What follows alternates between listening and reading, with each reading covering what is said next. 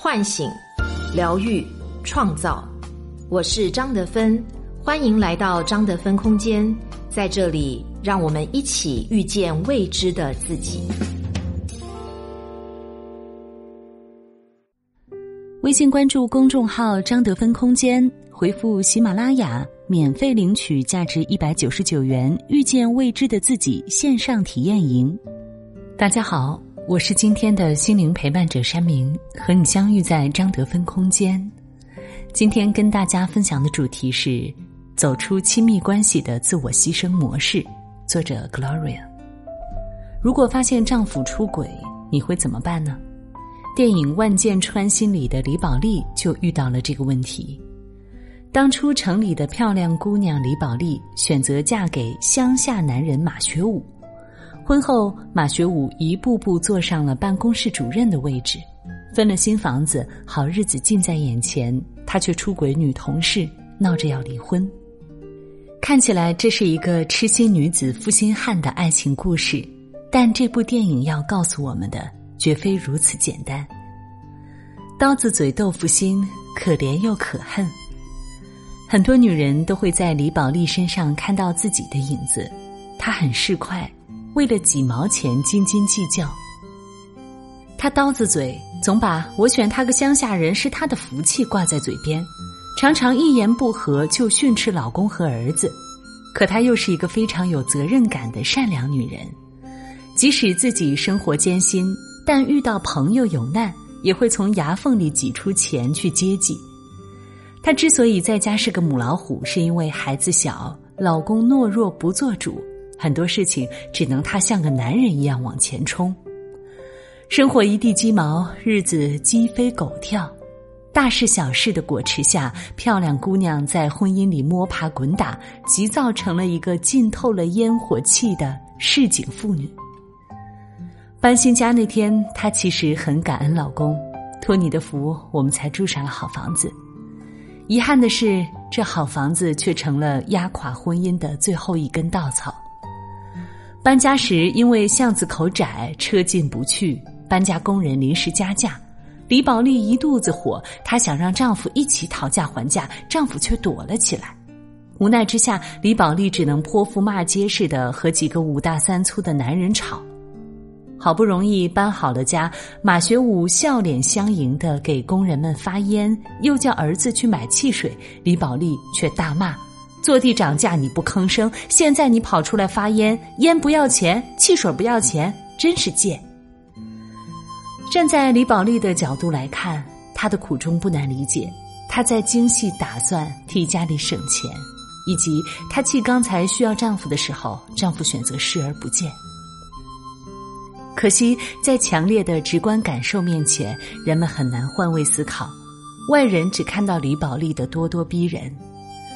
作为当事人的丈夫，更是感觉自己的尊严遭到了碾压，连搬家工人都觉得马学武可怜。我虽然干粗活，但老婆贤惠，过得比你舒服。你大小也是个干部，被这样一个女人管一辈子，真可怜。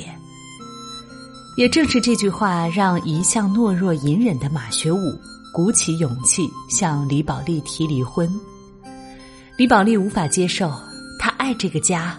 无法理解丈夫为什么会突然提离婚，她也试图用示弱让男人回心转意，但男人似乎铁了心要走，对她爱答不理。生日那天，马学武一脸冷漠的通知李宝莉，称厂里有事不回家。很快，李宝莉跟踪发现，马学武所谓的有事是跟女同事去旅馆开房。她哭得瘫倒在地，无法接受丈夫的背叛。但想到儿子，她始终没有勇气闯进门捉奸。鬼使神差下，她报警举报嫖娼，事情闹得沸沸扬扬。马学武丢了主任职务，行尸走肉般回归家庭。李宝莉却一点都高兴不起来。本来她觉得只要丈夫回来就好，可看到眼前这个唯唯诺诺的男人，她气不打一处来，总觉得他对不起自己。有一次，甚至当着闺蜜和儿子的面斥责丈夫的丑事，她的尖酸刻薄连孩子都看不下去，心疼的拉着爸爸出去玩儿。闺蜜劝她不要这么凶，她恼羞成怒，男人都是这么贱，当初那么求着我，还不是一样找别人？本以为这已经是最糟糕的关系，噩耗却再一次传来。无比压抑的马学武又去找了女同事，得知当初是李宝莉报的警，失魂落魄的回到厂里，又被告知因嫖娼进了第一批下岗员工名单。心灰意冷的他径直跳了江，留下的遗书很简单：人生真是痛苦，有些事情我无法面对，老娘对不起，我不能为你养老送终，还要求你照顾小宝。小宝，对不起。只字未提李宝莉，角色在变，对错难言。李宝莉想不明白，为什么丈夫要自杀？为什么连死都不给他留句话？观众却看得出来，马学武恨李宝莉。这恰恰是这段婚姻最无奈的地方。我们很难说这段亲密关系里，马学武和李宝莉谁的错更多。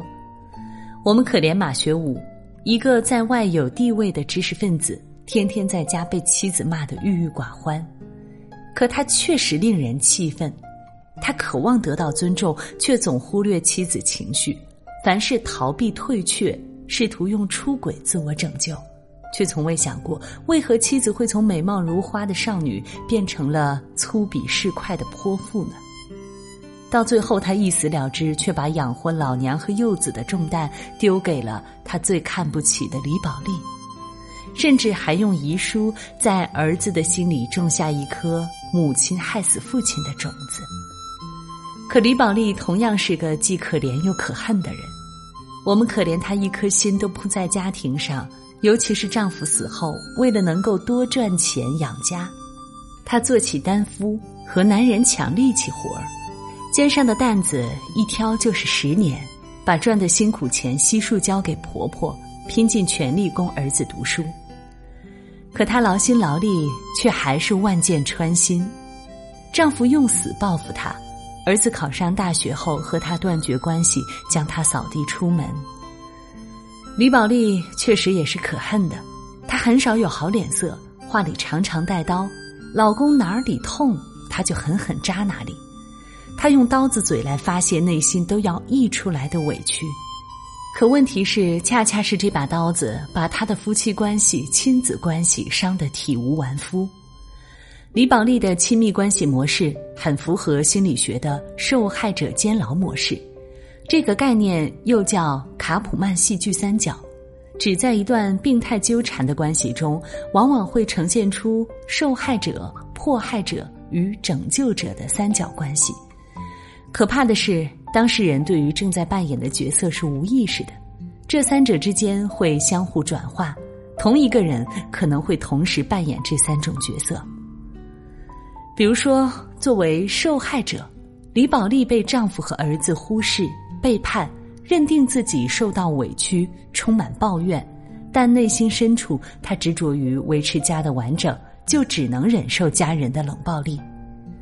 可同时，李宝莉又是迫害者，她缺乏同理心，总对丈夫和儿子施加语言暴力，不断指责与打压他们，降低对方的价值感，从而达到控制家人的目的。她更是拯救者，她倾尽所有养家，让丈夫专心晋升主任，拼命把儿子培养成高考状元。她通过承担责任来满足自己被需要的感觉。一家三口在不健康的家庭关系中深陷受害者监牢，却不自知。为自己负责，摆脱恶性循环，万箭穿心的结局并不好。被儿子驱逐的李宝莉来到丈夫自杀的江边，一夜未眠，终于想通了，她选择主动离开。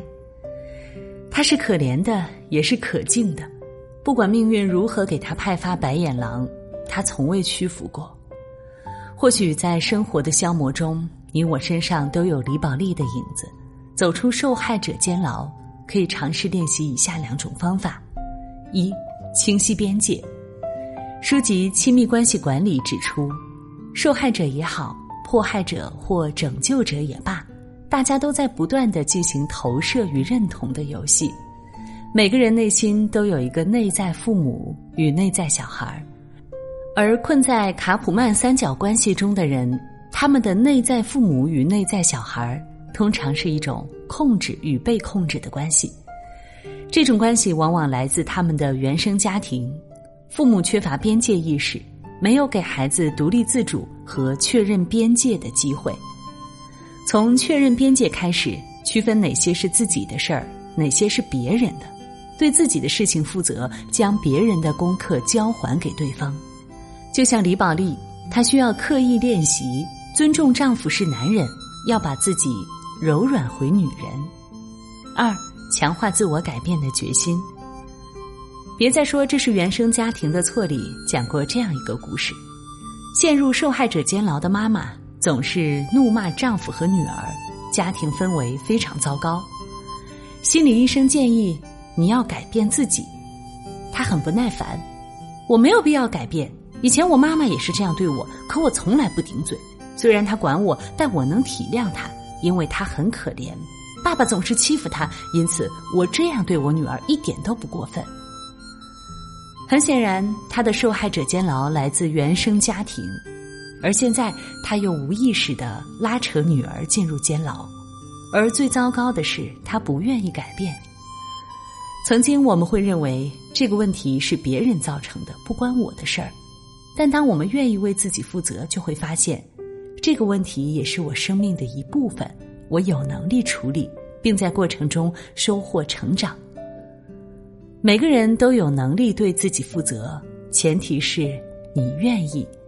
当你的心愿意敞开，阳光就会透过丝丝缝隙渗透进来，让你有力量打破禁锢，拥有更多的选择，重新活出自己想要的人生。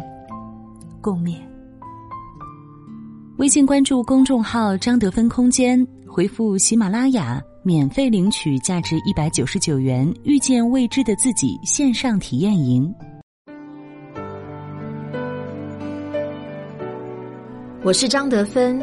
如果你想和我有更多的交流和互动，欢迎搜索关注微信公众号“张德芬空间”。心灵之路上，我会和你一起成长。